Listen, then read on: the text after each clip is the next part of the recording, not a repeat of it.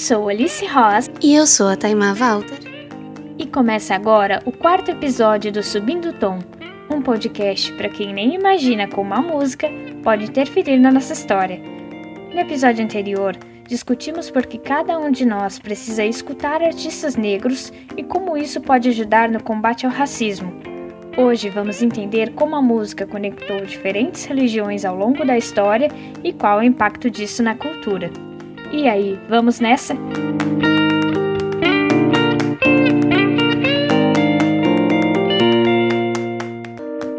Música e religião sempre foram objeto de interesse de antropólogos, que buscam entender como os valores, costumes e símbolos ganham significado dentro de um grupo. Desde o Antigo Egito, quando o deus Tote afirmava que a música tinha um padrão vibratório e poderia civilizar o mundo, até a civilização Inca, tocava flautas e tambores para louvar o céu e a lua. A música também é usada como forma de se conectar com entidades e com Deus. Independente da crença, Toda música dentro de uma religião faz com que as pessoas se aproximem da espiritualidade. Quando escutamos uma canção, nosso cérebro começa a decodificar significados. Esses sons são enviados para áreas específicas do lobo frontal, que traduzem o comportamento musical e nos dão uma sensação de conforto e pacificidade. Nas pesquisas de Getro Meira de Oliveira, doutor em artes musicais, a música aparece como um ativador religioso. Para chegar a essa conclusão, Getro trabalhou com pessoas de diferentes idades e religiões no estudo rituais de equilíbrio e desenvolvimento, práticas musicais litúrgicas islâmicas, judaicas e cristãs. Isso vai depender muito do que é considerado dentro de uma uh, religião particular, peculiar, é espiritualidade ou o seu objetivo até mesmo, né?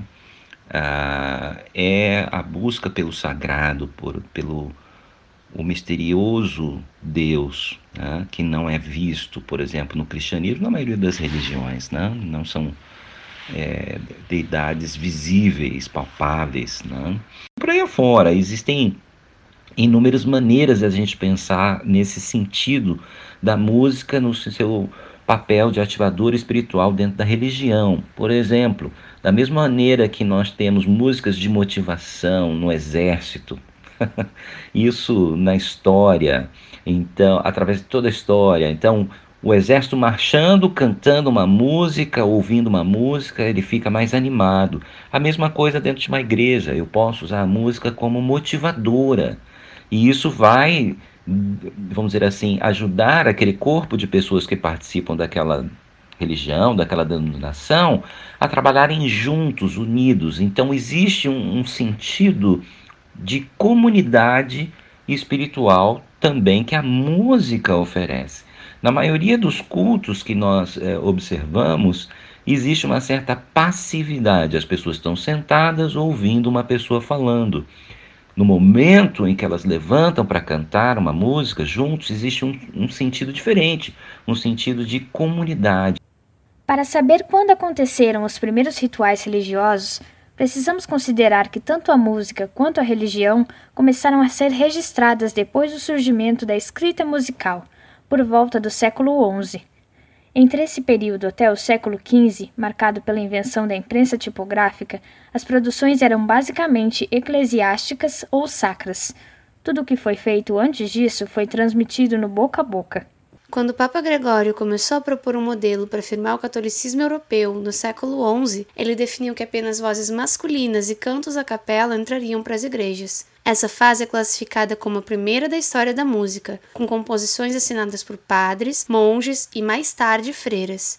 Em regra geral, todo o poder criativo era atribuído à Igreja Católica, até mesmo quando músicos independentes assumiam as letras. Mas se você está pensando que o tema dessas músicas era sempre religioso, não se engane. A coletânea Carmina Burana mostra que a história não foi sempre assim. Traduzido para português, Carmina Burana significa Canções de Belwer e trata de um manuscrito de 254 poemas, músicas e textos escritos por monges entre o século XI e XII.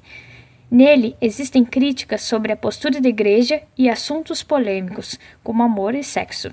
Acredita-se que essa coletânea foi escrita por muitas pessoas durante viagens da era medieval, o que justifica a mistura do latim, do francês e do alemão. Em 1936, o compositor alemão Karl Orff musicalizou 24 músicas do Carmina Burana, como esta que você vai escutar agora. fideliter,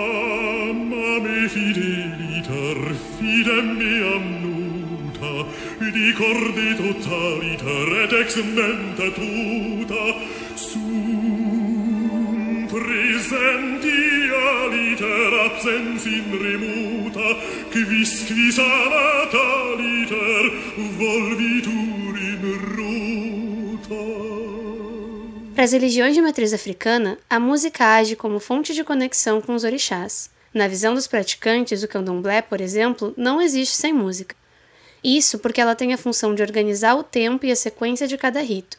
Antes dos rituais, os instrumentos usados são consagrados para que possam conduzir a xé. É por esse motivo que só pessoas que trabalham no terreiro têm permissão para tocá-los. No terceiro episódio do Subindo Tom, a gente comentou como o candomblé e a umbanda influenciaram na criação de alguns gêneros musicais brasileiros, como o samba, por exemplo. MC Tai é uma das artistas da nova geração que tem incorporado elementos da religião afro-brasileira em sua identidade em Rito de Passar, gravado em 2019, ela mistura a sonoridade do pop, do funk e da umbanda. O clipe da faixa foi gravado no terreiro de umbanda Caboclo das Sete Palmeiras, na zona leste de São Paulo. Como a própria Thay indica na descrição do vídeo no YouTube, Rito de Passar é uma homenagem aos orixás da natureza e um grito de liberdade dos socialmente excluídos pela sua crença. A flecha tirei, onde caiu o céu a chuva vai chegar, meu corpo foi ao chão, na palha pra curar, lavei a alma então. Na cultura indígena, os rituais de cura são mediados por pajés, que fazem o contato com as entidades espirituais. Nesses rituais, que são chamados de pagelanças, são feitas festividades para fazer agradecimentos ou pedidos a divindades. A música também é usada para marcar transições, como os ritos de puberdade e de guerra. Para os indígenas, as entidades que auxiliam no nascimento, na colheita, na vida e na morte se fazem presentes por meio do canto.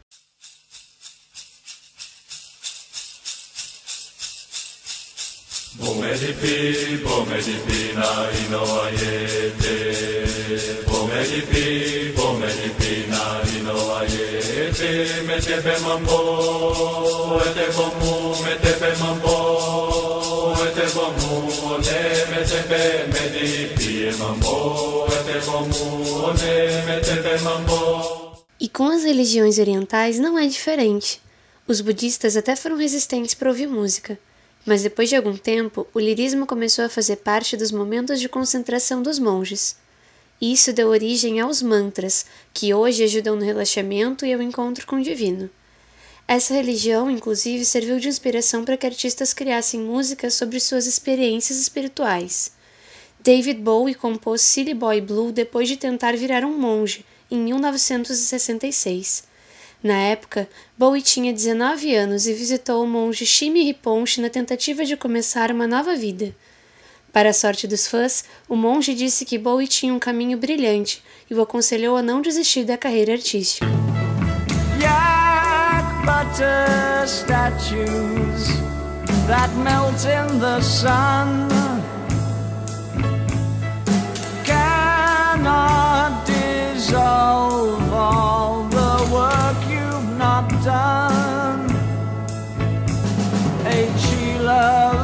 quem também usou um momento pessoal para fazer referência à religião foi Tina Turner. A artista se converteu ao budismo de Nichiren em 1974, logo depois de uma tentativa de homicídio. Na época, ela estava saindo de um casamento abusivo com o músico Ike Turner. O mantra que você vai escutar agora foi gravado por Tina em parceria com o projeto Bayon que reúne músicos de todo o mundo em favor da representatividade para diferentes religiões.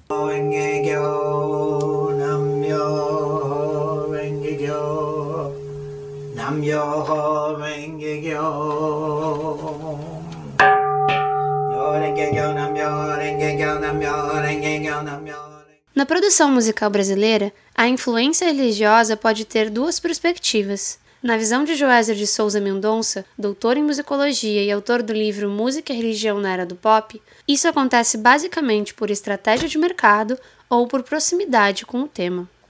Há dois tipos de relação da produção musical nacional com a diversidade religiosa do Brasil. Uma é a produção musical das denominações religiosas majoritárias.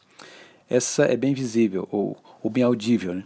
principalmente a produção musical católica e evangélica, cujos números de venda de CDs físicos ou downloads são bem expressivos, até chegam a entrar naquelas listas anuais dos 10 ou dos 20 CDs mais vendidos, por exemplo. Tem uma outra produção, que é aquela que é feita para práticas rituais internas de religiões afro-brasileiras, religiões orientais e outras mais. Essa produção tem uma circulação interna que é mais restrita.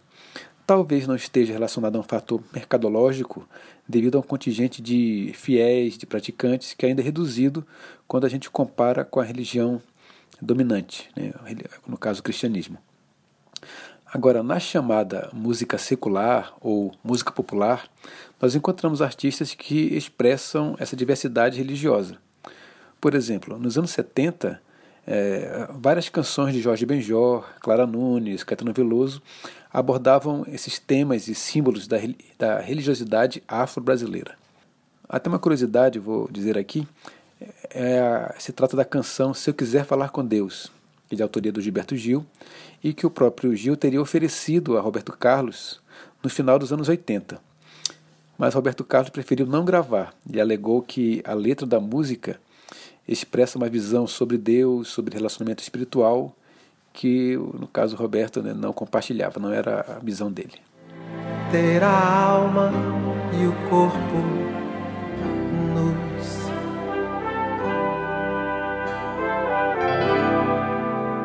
Se eu quiser falar com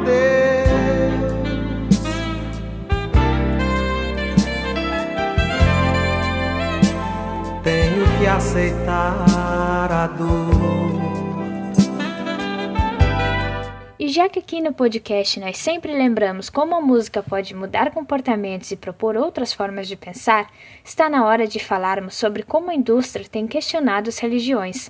Para começar, podemos citar God's a Woman, da cantora Ariana Grande. Lançada em 2018, a composição foi acusada de blasfêmia por afirmar que Deus é uma mulher.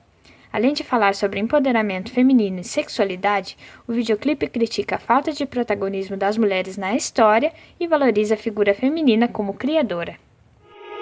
You, you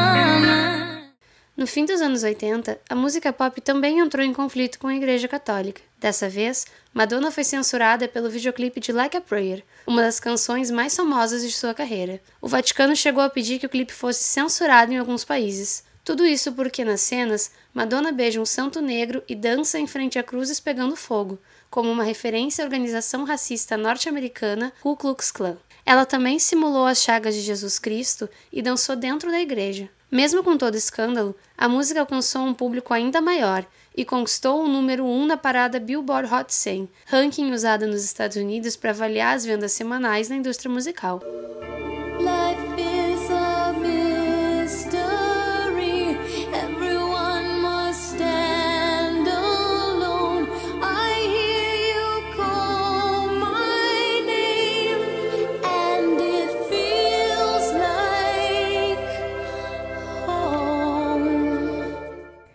Março deste ano, a banda gospel Preto e Branco lançou o clipe de Meu Lugar é Seu Amor, que defende a causa LGBTQI. Mesmo já abordando alguns tabus entre os evangélicos, o vocalista da banda Clóvis Pinho afirmou em entrevista ao site UOL que é preciso cantar mais do que o Aleluia e que é necessário reforçar a importância da causa dentro da comunidade cristã. Foi embora, me.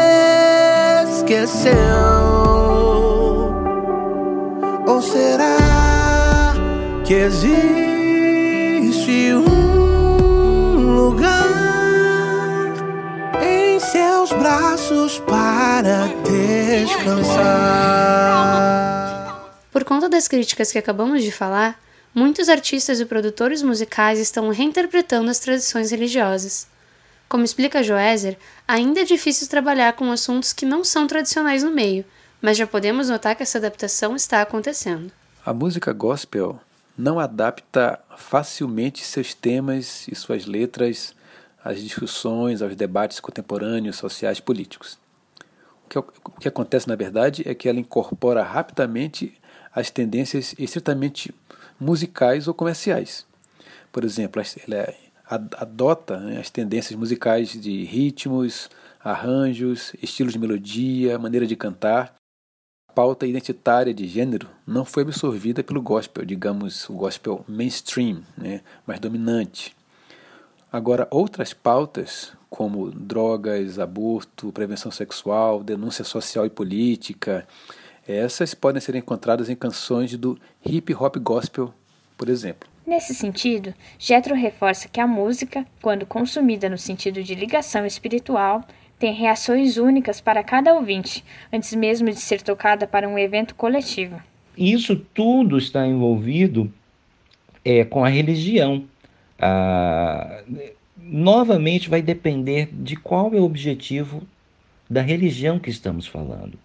É, a religião deveria é, buscar desenvolver no ser humano é, a sua espiritualidade, que é algo muito curioso. Se você procurar na Bíblia, é, existem inúmeras, inúmeras afirmações é, que levam nessa direção, de que é, a verdadeira religião ela tem um sentido ético muito importante do cuidado pelo outro, então, nesse sentido, eu preciso pensar que a música deve ter um papel que vai além apenas do que ela faz com o indivíduo, mas no coletivo. Isso envolve não só a música em si, que música que eu estou escolhendo para uma determinada congregação, mas também toda a dinâmica de como ela é praticada.